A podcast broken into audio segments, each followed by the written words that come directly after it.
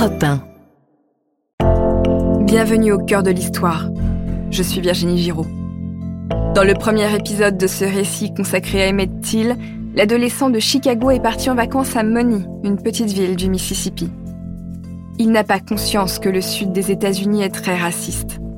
Là-bas, les lois de Jim Crow ont instauré la ségrégation quelques années après l'abolition de l'esclavage.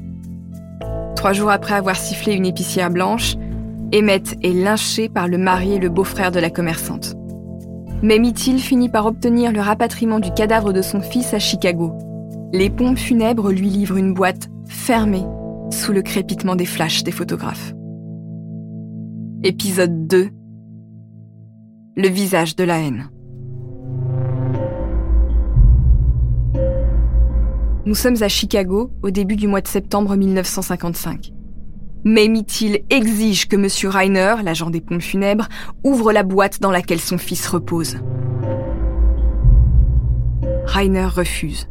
Il a signé des documents administratifs qui lui interdisent de le faire. Excédé, Mamie lui demande s'il a un marteau. Reiner lui demande pourquoi. Mamie lui promet que c'est elle qui va ouvrir cette maudite boîte. Rainer demande finalement à Mamie de revenir plus tard aux pompes funèbres. Il va s'arranger. Accompagnée de ses proches, Mamie retourne au funérarium plus tard dans la journée. Depuis l'extérieur, elle perçoit une odeur épouvantable, l'odeur caractéristique de la pourriture. Mais elle est si forte qu'on la sent à deux pâtés de maison du funérarium. Cette odeur, c'est l'odeur de son fils. La boîte avec ses restes a été ouverte. Mamie regarde le visage de son enfant. Mais le beau visage souriant d'Emmett a disparu. Son fils est boursouflé. L'oreille droite a été arrachée. Le nez est tellement fracturé qu'il semble avoir été haché. L'œil droit pend de l'orbite. Le gauche a disparu. Le sommet du crâne est fendu. Près de la tempe, il y a un trou laissé par une balle. Il est si large que Mamie peut voir à travers la tête de son fils. Elle en trouve ensuite ses lèvres tuméfiées pour voir ses dents, ses dents si parfaitement alignées qui faisaient sa fierté. Il n'en reste plus que deux.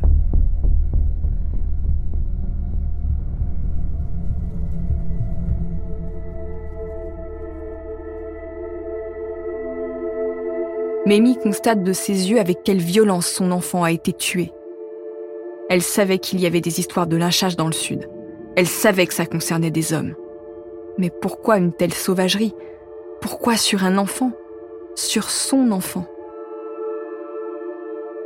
Rainer demande à Mamie Till s'il veut qu'il arrange le visage d'Emmett pour les funérailles. Mamie refuse. Elle veut une messe avec un cercueil ouvert pour que tout le monde puisse voir ce que les meurtriers ont fait à son fils. En attendant les funérailles, Mamie commence à remuer ciel et terre pour obtenir justice. Elle convoque des journalistes au funérarium. Cette odeur, monsieur, c'est celle du corps de mon fils. Il m'est revenu empestant la haine raciale, défigurée. On l'a matraqué au visage. Il n'a plus de dents. On lui a tiré dans la tête.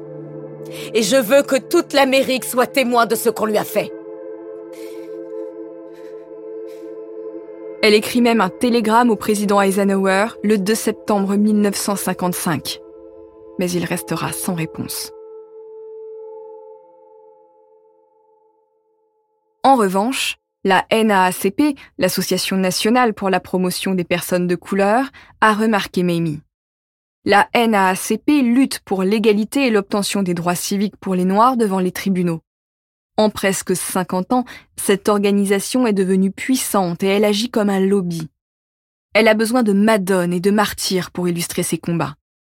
Il faut de préférence que ces victimes d'injustice soient bien sous tout rapport pour faire adhérer au maximum l'opinion à leur combat. Le profil de Mamie est parfait. C'est une femme noire éduquée qui parle bien devant les médias. Son fils, qui ne connaissait pas la ségrégation, a été lynché dans le sud pour une broutille. La NAACP se rapproche de Mamie et lui apporte son soutien dans son combat. Les photos de votre fils dans ce magazine. Elles ont transformé la vie des gens. Ma femme, elle est ici avec notre fils. Elle participe avec moi aux travaux de recherche pour le procès. Et je vous donne ma parole. Que nous ferons tout ce qui est en notre pouvoir afin d'obtenir justice pour Emmett Till. Mamie Till Mobley a bien compris la puissance des médias. Elle a autorisé les photographes du magazine Jet à diffuser les photographies du cadavre de son fils à côté d'autres portraits de lui, bien vivant et souriant. Elle veut montrer les deux visages d'Emmett, celui de l'amour et celui de la haine.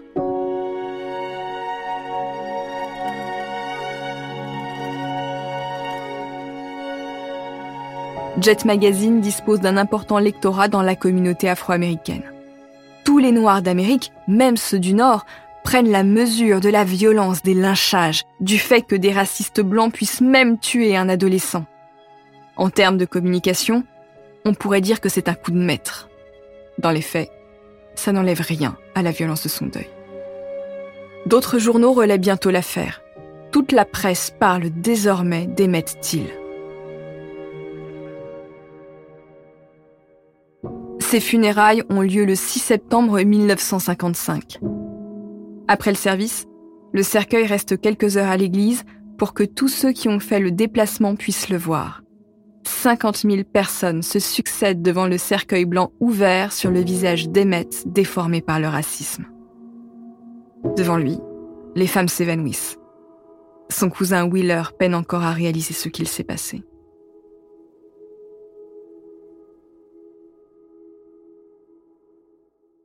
Le procès du meurtre d'Emmett s'ouvre seulement 13 jours plus tard, le 19 septembre, dans le Mississippi. La police locale, la NAACP et les journalistes ont enquêté chacun de leur côté pour trouver des témoins et faire la lumière sur cette affaire. Lorsque Mamie arrive devant le tribunal, elle remarque un attroupement d'hommes blancs qui la fixent en faisant des bruits d'armes à feu. Elle reste digne malgré les intimidations. Le tribunal est plein de curieux. Les blancs sont assis sur les bancs, les noirs se sont massés debout au fond de la salle. Sur les bancs des accusés, il y a Roy Bryant, 29 ans, et son demi-frère, J.W. Milam, 40 ans, tous deux accusés de kidnapping et de meurtre. Ils sont tous les deux accompagnés de leur épouse et de leurs enfants en bas âge. C'est l'image de la parfaite petite famille blanche. Dans le tribunal, la chaleur est étouffante. Tout le monde est en âge, mais personne ne veut perdre une miette du macabre spectacle. Moses Wright, le grand-oncle d'Emmett, est appelé à la barre. Courageusement, il désigne Bryant et Milam du doigt. Ce sont eux qui sont venus enlever Emmett. Dans le sud ségrégationniste, oser parler est un véritable acte de rébellion. La NAACP a aussi trouvé un témoin oculaire, un jeune homme noir de 18 ans qui se trouvait près de la plantation Sheridan. Celui-ci affirme que Bryant et Milam, assistés de deux autres blancs et de deux noirs, ont passé Emmett à tabac avant de le tuer. Quand les meurtriers se sont aperçus de sa présence, ils l'ont fait déguerpir en menaçant de le tuer à son tour. Arrive enfin le tour de Caroline Bryant. Mamie refuse de l'entendre et sort de la salle du tribunal. Vêtue d'une sage robe noire à col Claudine, Caroline témoigne de manière décousue ce n'est pas exactement la même version qu'elle a donnée à la police au moment de sa déposition. Là, elle raconte que Emmett l'a prise par la taille et lui a fait des avances obscènes. Il lui aurait notamment dit qu'il avait déjà fréquenté des femmes blanches. Et puis, il est sorti de l'épicerie en la sifflant. Quand on lui rapporte le témoignage de Caroline Bryant, Mamie Till est atterrée. Elle n'a pas élevé son fils comme ça, il n'agissait pas comme ça. Madame Bryant ment, elle en est sûre. Mais qui va la croire, elle, une femme noire Quatre jours après l'ouverture du procès, le 23 septembre 1955, les douze hommes du jury, tous blancs, se retirent pour délibérer. Mamie constate que les noirs au fond de la salle sont en train de quitter le tribunal. Elle comprend que c'est déjà fini. Il n'y a pas de doute sur l'issue du procès. Quelques heures plus tard, le verdict est rendu. Roy Bryant et J.W. Milam sont déclarés non coupables. Dans les États ségrégationnistes du Sud, on peut tuer un gamin noir en toute impunité. Bryant et Milam posent avec leurs femmes devant les journalistes pour célébrer le non-lieu. Caroline embrasse Roy à pleine bouche sous les lumières des flashs. Les communautés noires sont révulsées par le verdict. Elles avaient conscience qu'un homme noir pouvait être lynché dans le sud et battu dans le nord en toute impunité. Elles savaient qu'une femme noire ne peut pas se dire victime de viol parce que la loi ne le permet pas. Mais tuer un enfant? L'affaire fait le tour de l'Amérique et son écho arrive en Europe. Le 4 novembre 1955, le journal français Le Monde espère que le martyr d'Emmett Till éveillera les consciences. Il y a à peine un mois, j'avais un joli appartement à Chicago. J'avais un excellent emploi. J'avais un fils. Quand un malheur arrivait à des Noirs dans le Sud, je me disais, eh bien, c'est leur problème, pas le mien. Mais aujourd'hui, je sais à quel point j'avais tort. Le lynchage de mon fils m'aura appris que ce qui arrive à n'importe lequel d'entre nous, où que ce soit dans le monde, doit impérativement être notre problème à tous. Les leaders de la lutte pour les droits civiques aux États-Unis s'emparent de l'affaire Emmett Till pour pousser les Noirs à militer pour leurs droits. Lors de son discours à Montgomery, en Alabama, le 5 décembre 1955, Martin Luther King décrit ce crime comme l'un des plus atroces et inhumains du XXe siècle. Quelques jours plus tard, le boycott des bus de Montgomery commence pour protester contre l'arrestation de Rosa Parks.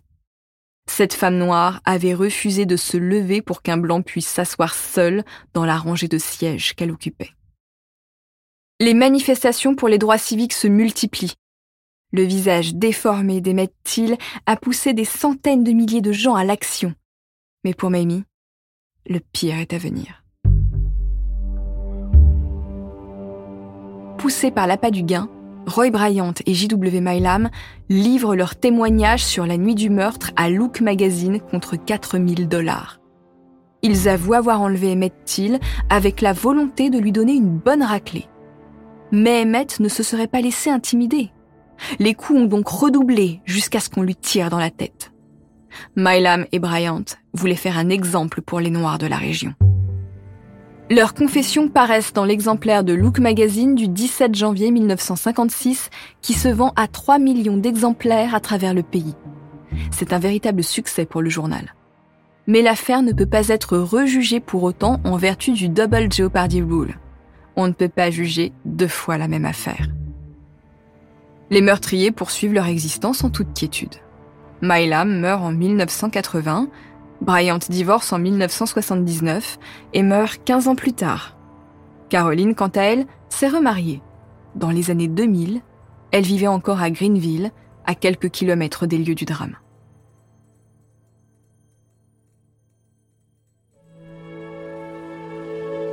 Pour les Noirs, le meurtre d'Emmett n'a pas été vain si on regarde l'avancée des combats pour les droits civiques. La NAACP remporte de nombreux succès qui aboutissent à la fin de la ségrégation. Le Civil Rights Act est ratifié en 1964.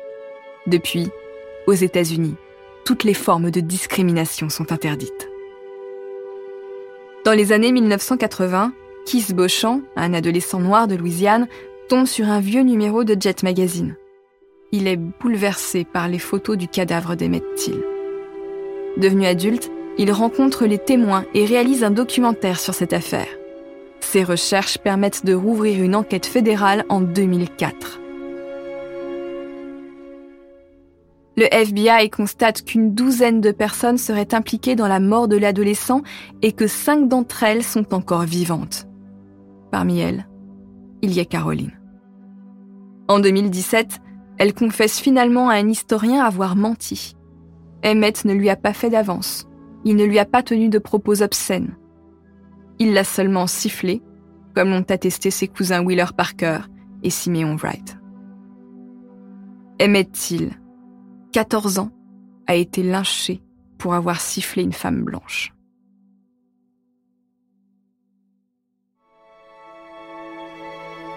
L'année dernière, en mars 2022, une nouvelle loi est décrétée aux États-Unis. Elle fait du lynchage un crime fédéral. Cette loi s'appelle Emmett Till Anti-Lynching Act?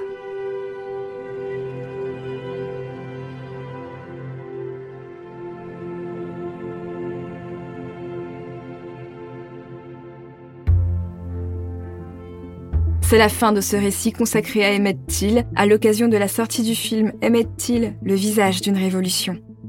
Il est à voir dans les salles obscures dès le 8 février 2023 pour découvrir avec un autre regard cette histoire vraie. Au cœur de l'histoire est un podcast original produit par Europe 1 Studio.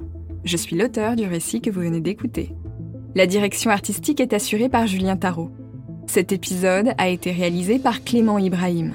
Julien Tarot a composé la musique originale ainsi que les musiques additionnelles avec la complicité de Sébastien Guidis.